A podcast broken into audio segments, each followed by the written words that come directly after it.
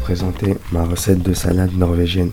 Il vous faut 13 ingrédients, une tranche de saumon fumé, 3 crevettes rosses, 25 g de bûche de chèvre, 4 noisettes décortiquées, 70 g de pâte papillon gros sel, 3 croutons à l'ail, 1 huitième d'oignon rouge et concombre, euh, une demi-tomate ronde, 20 g de maïs apertisé, un demi-avocat citron, un net. Pour commencer, vous devez laver vos légumes et éplucher l'oignon et l'avocat. Cannelez la peau du concombre, puis l'émincer. Ensuite, faites cuire vos pâtes à l'eau bouillante, salée pendant 13 minutes. Pendant la cuisson, coupez en dés les tomates, pressez le citron, émincez l'oignon et l'avocat citronné. Coupez le saumon en lamelles larges et le chèvre en rondelles. Concassez les noisettes au couteau.